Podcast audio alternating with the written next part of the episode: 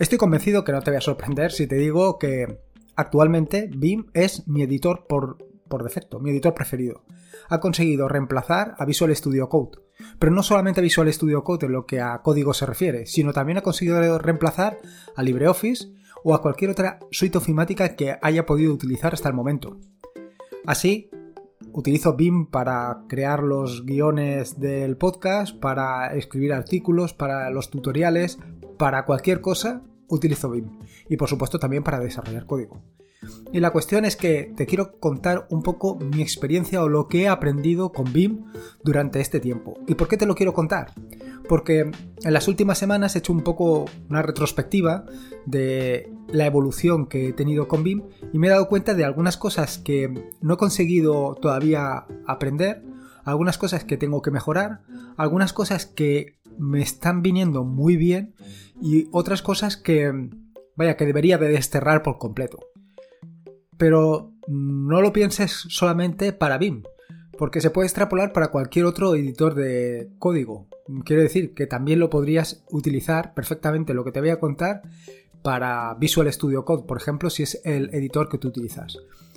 Es totalmente extrapolable. Así que en este sentido, en el capítulo de hoy te voy a hablar precisamente de eso, de mi experiencia con BIM, de algunos trucos, consejos y, e ideas que puedes utilizar no solamente para BIM, como te digo, sino también para cualquier otro editor de código.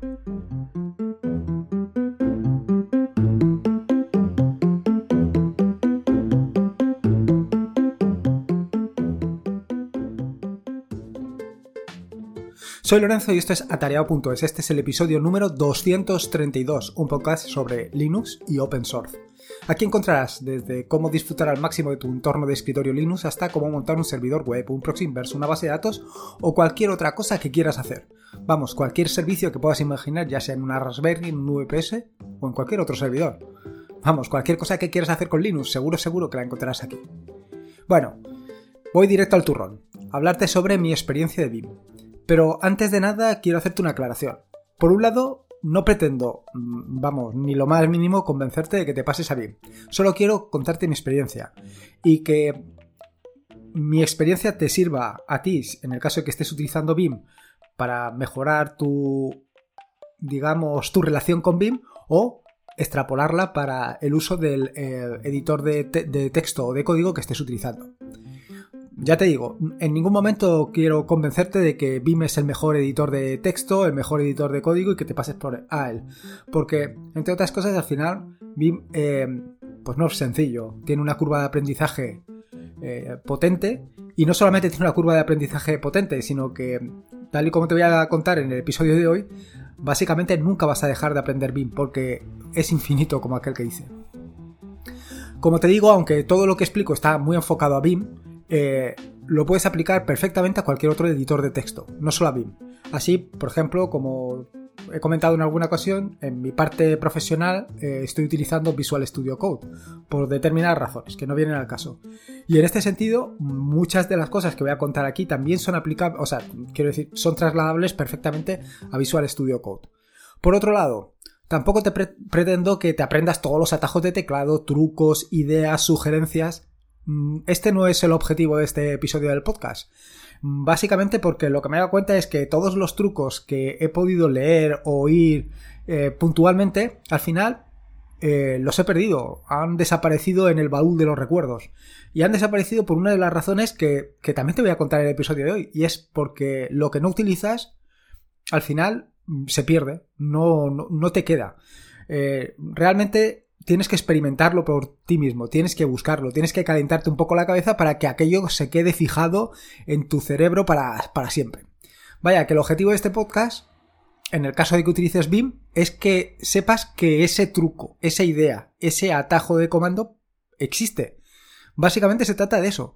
A ver, muchas de las veces, o sea, muchas, en muchas ocasiones, pues eh, hemos aprendido, hemos, nos han enseñado o hemos aprendido de memoria determinado, pues, no sé, por, decirte algo, la tabla periódica. Realmente el objetivo no es eh, aprenderse la tabla periódica de memoria. lo importante es saber dónde está la tabla periódica, cómo leer la información de la tabla periódica y esto mismo es trasladable a BIM. Lo importante no es conocer todos los atajos de teclado. Evidentemente, cuando lo utilizas, pues tarde o temprano vas a aprender todos esos atajos de teclado. Lo importante es saber que esa información, ese truco, esa idea, ese tipo de cosas existen. Y el momento que las necesites, puedes utilizarla. Y lo mismo te digo para Visual Studio Code. Hay mm, decenas o centenares de atajos de teclado que están disponibles en Visual Studio Code. Pero no los utilizas. Por una parte porque no los conoces o por otra parte porque no los necesitas. Pero lo importante es que sepas que están ahí. Igual que el tema del mapeo del teclado. Tanto en Bing como con Visual Studio Code puedes hacer un mapeo de teclado distinto del que viene de caja. Lo importante es que sepas que se puede hacer. Luego, que lo hagas o no, pues eso ya depende un poco de ti. Así, la primera de las experiencias que he sacado durante este tiempo eh, y que ya traía conmigo es los 10 dedos sobre el teclado. Como te digo, esta metodología pues lleva conmigo una buena temporada y lo cierto es que ha sido realmente BIM el que lo ha exprimido al máximo. No solamente BIM, pero al final, esto de tener siempre los dedos encima del teclado, encima de las teclas HJKL, esto de poder desplazarte rápidamente a través del teclado sin tener que llevar la mano al ratón, la verdad es que eh, es un cambio brutal. Pero no solamente ha sido esto. Como comenté en algún episodio anterior del podcast, lo cierto es que eh, he comprado un nuevo teclado y una de las características más reseñables del mismo teclado es que no tiene teclas de cursor, no tiene las flechas para desplazarte, con lo cual tienes que calentarte la cabeza para utilizar siempre HJKL. Y esto es importante. Es importante, tan importante como que en determinadas circunstancias pues necesitas eh, cambiar los atajos de teclado del propio del propio eh, Ubuntu o del propio Windows para poder utilizarlo en el caso de que estés utilizando. Y esto es una de las cosas que más me han calado. O sea, tengo tan eh, metido en mí el tema de moverme con esas cuatro teclas que muchas veces me encuentro escribiendo en Visual Studio Code por no eh, haber cambiado la disposición del teclado. O sea que eso es brutal. Pero tan brutal es que la verdad es que se nota muchísimo. O sea, la posibilidad o la velocidad a la que te desplazas en el texto, la velocidad en la que te mueves con BIM y lo mismo te digo, con Visual Studio Code, con atajos, de teclado, es brutal. Otra de las características que realmente me están cambiando mi forma de trabajar con BIM es el poder editar dos archivos de forma simultánea. Es decir, la posibilidad de tener dos archivos uno al lado del otro y poder directamente copiar de un archivo al otro. Pero aquí viene lo importante. Porque me vas a decir, evidentemente, esto lo puedes hacer no solamente con BIM, también lo puedes hacer con Visual Studio Code, lo puedes hacer con prácticamente cualquier editor que se precie que te permita tener siempre dos, archivos, uno al lado del otro. Sí, te doy toda la razón. Incluso en ocasiones me encuentro con que he abierto un editor de, de BIM en una terminal y otro editor de BIM en otro terminal. Y los tengo uno al lado del otro. Pero esa no es la ventaja. La gran ventaja es tenerlos los dos abiertos en el mismo editor de BIM, en la misma instancia. ¿Por qué? Pues básicamente por la posibilidad de copiar, de copiar y pegar de uno a otro sin, de nuevo, levantar los 10 dedos del teclado, sin tener que hacer nada. Es que esto es espectacular porque eh, si conoces ya un poco los atajos de teclado de BIM, eh, sabrás que puedes copiar una línea con YY de Yank. Entonces, de esta manera copias y pegarlo en el otro lado es tan sencillo como cambiar de ventana con control W y desplazarte a la otra ventana y pegar. Claro, eh, esto, si lo tienes que hacer con el ratón, pues la verdad es que es bastante molesto o bastante entretenido. Con eh, atajos de teclado, con combinaciones de, teclas, en el caso de BIM es brutal. Pero no solamente es esto. Eh, lo siguiente que tienes es o la siguiente característica que últimamente sobre todo la estoy exprimiendo al máximo es la posibilidad de editar un archivo y editar el terminal a la vez. Bueno, no exactamente editar el terminal, sino copiar del terminal a la vez. ¿A qué me refiero? Pues me refiero a que BIM te permite abrir un, archivo de texto, evidentemente, pero también te permite ejecutar la terminal dentro de BIM. Y ejecutar la terminal dentro de BIM lo que significa es que puedes utilizar también distintos modos, igual que haces en BIM, que tienes el modo de insertar y el modo normal, pues eh, cuando te llenes el terminal dentro de BIM también tienes el modo de insertar y el modo normal. Brutal. Brutal porque copiar desde el terminal hasta un archivo de texto es lo mismo que te he contado anteriormente. Con Y copias y con P pegas. ¿Qué quiero decir con esto? Pues si te fijas en los últimos capítulos, bueno, en el tutorial que estoy publicando actualmente, que es el de eh, desarrollo de, de aplicaciones nativas con JavaScript para Ubuntu, bueno, en general para GNOME, para GNOME, eh, pongo muchos ejemplos. Claro, esto de poner muchos ejemplos, yo tengo la manía de probarlo todo. O sea, aunque el ejemplo sea muy evidente, siempre termino por probarlo, porque pues siempre se te escapa alguna cosa. Eh, cometes un pequeño error, tienes un desliz de cualquier cosa y al final no funciona. Y claro, lo más frustrante para alguien que está aprendiendo es Em, encontrarse con que un ejemplo no funciona. Mm, claro, esto es lo, peor que te puedes encontrar. Solución. Pues la solución para mí es probarlos siempre y cada vez. Esto lo puedes hacer como abriendo un terminal y ejecutando o teniendo el terminal mm, directamente en BIM. De manera que tú ejecutas, compruebas que está funcionando perfectamente y entonces simplemente haces un cat del archivo que estás probando, lo copias y lo pegas. Así de sencillo. Y esto es una pasada, pero una verdadera pasada. O sea, eh, la verdad es que para este tipo de ediciones eh, funciona muy bien y tiene mucha práctica. Otra cuestión, siempre existe un método más fácil. Esto es algo, esto es una máxima que he de mm, interiorizado en el caso de BIM, porque Evidentemente, para desplazarte en el texto siempre puedes, o sea, para moverte 10 eh, letras a la derecha, siempre puedes utilizar 10 veces la L. Pero hay otros métodos para llegar. Siempre puedes utilizar W para ir más rápido, para ir pasando de palabra a palabra, o simplemente escribir 10 y L.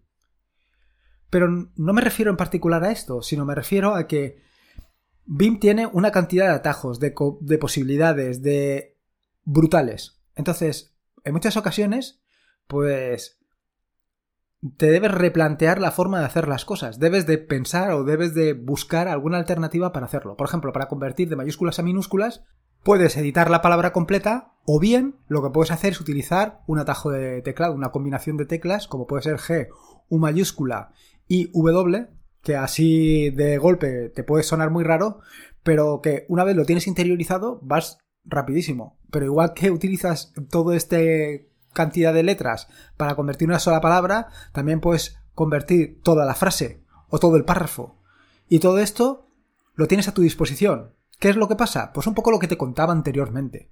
Se trata de que sepas que existe la posibilidad, no de que te aprendas todos los atajos de teclado que tienes a tu, a tu disposición. Y no solamente es esto, también debes de conocer un poco el lenguaje de BIM, cómo funciona BIM, cómo funcionan los atajos de teclado, cómo puedes hacer las combinaciones de teclas para poder conseguir lo que necesitas. Pero sobre todo lo que te quería transmitir es el tema de que siempre existe un método para hacerlo todo.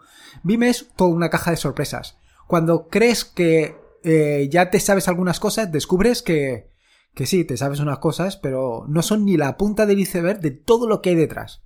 Y esto es que es brutal. Muchas veces eh, la verdad es que la verdad es que me abruma, me abruma todo ese poder.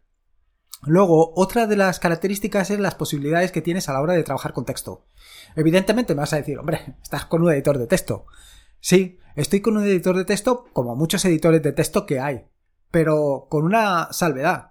Eh, la cuestión es que tienes las herramientas para no tener que levantar de nuevo los dedos del teclado. Es decir, ya te acabo de decir que utilizando una combinación de teclas como puede ser G, U, W, puedes convertir una palabra de como esté toda a minúsculas, así de sencillo, o parte de una palabra. Pero igual que te digo esto, también puedes editar con C, I, W, o puedes borrar parte de, una palabra con DW. Todas estas cosas las tienes ahí y esto es lo que le da gran potencia a el editor de textos, a BIM. Pero, pero de nuevo te vuelvo a insistir. Igual que te he dicho antes que existe un método más fácil en el caso de BIM, lo mismo se puede aplicar para Visual Studio Code. Existen cientos de extensiones, pero no solamente las extensiones que puedes instalar, sino también la parte intrínseca que viene implementada directamente en Visual Studio Code o en BIM. Otro consejo interesante, otra sugerencia interesante es que sigas a gente, a personas que publiquen en BIM, o sea, que publiquen eh, temas de BIM, que publiquen consejos. Yo actualmente estoy siguiendo a dos o tres personas en Twitter, o a dos o tres cuentas, mejor dicho, en Twitter, que eh, publican diariamente o cada dos o tres días o semanalmente, no sé exactamente la periodicidad con lo que lo hacen, trucos, ideas o comentarios sobre BIM. Y la verdad es que esto es una de las razones que te he comentado anteriormente, que me abruma, porque muchas veces lo que publican es que no me suena absolutamente de nada. Hay veces que sí, hay veces que digo, astra, sí, esto sí que sé hacerlo, o aquello no sé hacerlo, pero eh, otras veces no. Y, claro, en ese momento te das cuenta de todo el potencial que hay detrás de BIM, de todas las posibilidades, de todas las eh, herramientas que tienes o de todas las combinaciones de teclas, eh, posibilidades que tienes para hacer cualquier cosa. Por eso te digo que aquí es cuestión de, de vez en cuando, replantearte cómo estás haciendo las cosas y mirar a ver si hay una forma de hacerlas. Por ejemplo, algunas ideas o sugerencias. Em, una de las características que tiene BIM es que tiene una calculadora integrada. ¿Cómo una calculadora integrada? Te estarás preguntando. Pues sí, lo que estás oyendo, una calculadora integrada. De manera que tú estás escribiendo y de repente mm, dices, eh, por ejemplo, eh, yo qué sé, la suma de dos números, ¿no? Eh, pues 3 más 2. Pues conforme estás escribiendo, puedes pulsar la combinación de teclas Control más R seguido de igual y poner 3 más 2. Y te pondrá el resultado de la operación. Este es un truco muy sencillo. Pero si estás continuamente haciendo cosas y haciendo operaciones o estás, tu texto tiene mucha, vaya, cálculo, pues esto te va a venir muy bien. Otro, eh, otro truquillo, otra idea que te puede venir también muy bien es que puedes aprovechar todos los portapapeles, todos los registros que tiene BIM. Como comenté en el tutorial sobre los registros de BIM, eh, Mm, en BIM no solamente tienes un portapapeles, tienes varios portapapeles que se llaman registros. Bueno, pues utilizando el comando reg puedes ver todos los registros o todos los portapapeles que tienes a tu disposición y en este momento podrías utilizar cualquiera de ellos. Otra idea, otra sugerencia que tienes es utilizar dos puntos admiración. Con dos puntos admiración seguido de un comando del terminal puedes em, ejecutar directamente ese comando. Por ejemplo, ls te listaría los archivos que están en el directorio en el que te encuentras. Pero no solamente puedes listarlos, sino que también puedes incorporarlos a tu ejecución. Por ejemplo, si ejecutas dos puntos R admiración ls, lo que vas a hacer es el resultado de ls lo vas a incorporar a tu archivo. Y sigo. Otra idea, otra sugerencia muchas veces tienes que editar archivos que no se encuentran en tu máquina. Por ejemplo, si estás utilizando o si estás desarrollando o estás haciendo cualquier cosa en una Raspberry, pues a lo mejor tienes que editar un archivo de configuración. Un archivo de configuración de, la Raspberry. Tienes dos opciones. La primera de las opciones es ir a la Raspberry, eh, meterte vía SSH, editar el texto, editar el código, editar lo que tengas que hacer y, y volver. Lo tendrás que editar allí con BIM. Otra opción que tienes, otra opción muy interesante, es editarlo desde tu propia máquina, desde tu propio ordenador, pero con BIM, con BIM en tu propio ordenador. Y para esto tienes que utilizar SCP. En las notas del podcast te dejo cómo puedes ejecutar esta, em, cómo puedes editar texto en remoto en la Raspberry o en un servidor utilizando SCP. Claro, ahora te podrás preguntar, ostras, ¿y para qué quiero hacerlo en mi editor? ¿Para qué quiero utilizar BIM en mi equipo? Pues para eso me voy al otro ordenador y lo hago. Al otro, al servidor, a la Raspberry y lo hago allí. Eh, pues sí y no. La ventaja de hacerlo en tu propio equipo es que en tu propio equipo BIM tiene todas las herramientas que has instalado. Otra opción es que vayas instalando todo lo que necesites por donde vayas. Es decir, que vayas al otro, a la Raspberry, instales BIM, instales todos los complementos que normalmente utilizas. Bueno, es una opción, pero mucho más cómodo es tenerlo todo en casa. Estás jugando en casa. De la misma manera, Tal y como te digo anteriormente, que puedes eh, tener a un lado un editor de texto, o, sea, perdón, un archivo, un texto, y al otro lado otro texto, y puedes copiar y pegar de una ventana a la otra rápidamente utilizando todos los atajos de teclado, de la misma manera puedes hacer exactamente lo mismo, pero con un eh, archivo remoto. Y para hacer esto simplemente tienes que utilizar dos puntos SP y luego SCP, en fin, todo el comando que te pongo. No solamente es esto. Otra de las características que puedes aprovechar es la posibilidad de aumentar y disminuir la sangría utilizando mayor menor, por ejemplo. Pero no solamente es esto, más cosas todavía. Puedes desplazarte sobre tu historial de movimientos, es decir, lo, donde has estado anteriormente. Para esto, puedes utilizar los atajos de teclado de Control O o Control I para ir hacia atrás o hacia adelante, dependiendo de lo que quieras. Pero además puedes listar todos los movimientos con dos puntos JU. Y de la misma manera que te mueves eh, vaya, que te mueves en torno a los movimientos, valga la redundancia, que has ido haciendo, también te puedes mover en torno a los comandos que has ido ejecutando. Y de la misma manera que ejecutas history en el terminal, también lo puedes ejecutar perfectamente en BIM y moverte a través de todos, de todos tu historial de comandos que has realizado. Otro consejo que te puedo dar es que no te vuelvas loco con las, con las extensiones y los complementos. Y esto, por supuesto, vale tanto para BIM como para Visual Studio Code. En muchas ocasiones me encuentro probando a diestro y siniestro em, instalaciones, bueno, extensiones y complementos, ya sea en BIM como en Visual Studio Code. Y pierdo muchísimo tiempo, muchísimo tiempo de algo que finalmente no utilizo. Y en este sentido, pues ahí viene mi recomendación, y es que tengas cuantas menos extensiones posibles, mejor. Cuantos menos complementos, mejor. Vaya, que tengas exactamente los que necesitas, exactamente los que utilices. Si no utilizas un complemento, quítalo. ¿Para qué lo tienes ahí? Quítalo. Y tampoco te vuelvas loco, como te digo, probando complementos porque te vas a dar cuenta de que lo único que haces es probar eh, complementos. Otra cuestión, el tema. Hace unos días publiqué el episodio número 229 del podcast en el que te hablé sobre el camino hacia el tema oscuro. Y esto del tema, yo hasta hace poco no le daba suficiente importancia bueno, esto yo creo que es algo que va y viene, ¿no? Que durante un tiempo pues no le prestas atención a todo lo que son los temas, luego le das más atención, luego le quitas atención.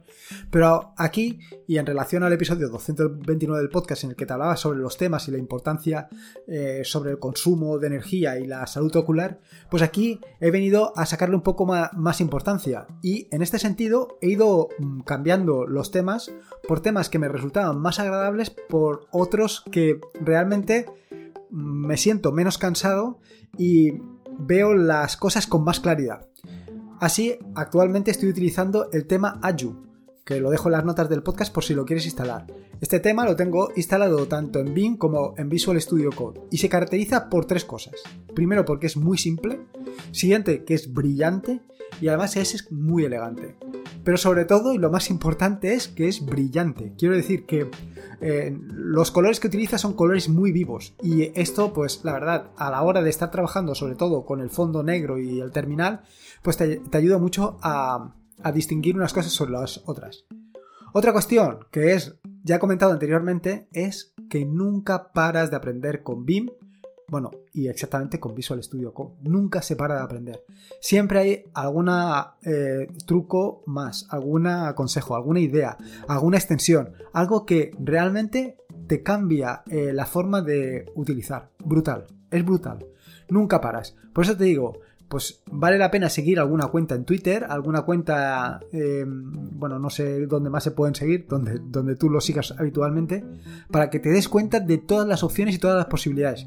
Me imagino que igual que habiendo cuentas que publican trucos sobre BIM, también existirá, existirá lo mismo sobre Visual Studio Code. O sea que ahí tienes una fuente de información, una fuente de pequeñas píldoras, de pequeños conceptos que seguro, seguro, vaya, te van a hacer mejorar muchísimo, ya sea en Visual Studio Code o en BIM, en cualquiera de los dos editores que estés utilizando.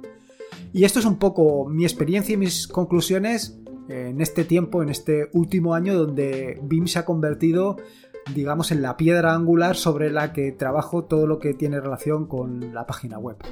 Espero sinceramente que te haya gustado este nuevo episodio del podcast y vaya, si puedes te agradecería una valoración ya sea en iVoox o en Apple Podcast, más que nada por dar a conocer un poquito el podcast. Recuerda que este es un podcast de la increíble y maravillosa red de podcast de sospechosos habituales, donde encontrarás fantásticos y maravillosos podcasts. Puedes suscribirte a la red de podcast de sospechosos habituales en fitpress.me barra sospechosos habituales. Y por último, y como te digo siempre, recordarte que la vida son dos días y uno ya ha pasado. Así que disfruta como si no hubiera mañana y si puedes ser con Linux, y por supuesto con BIM, mejor que mejor. Un saludo y nos escuchamos el próximo lunes.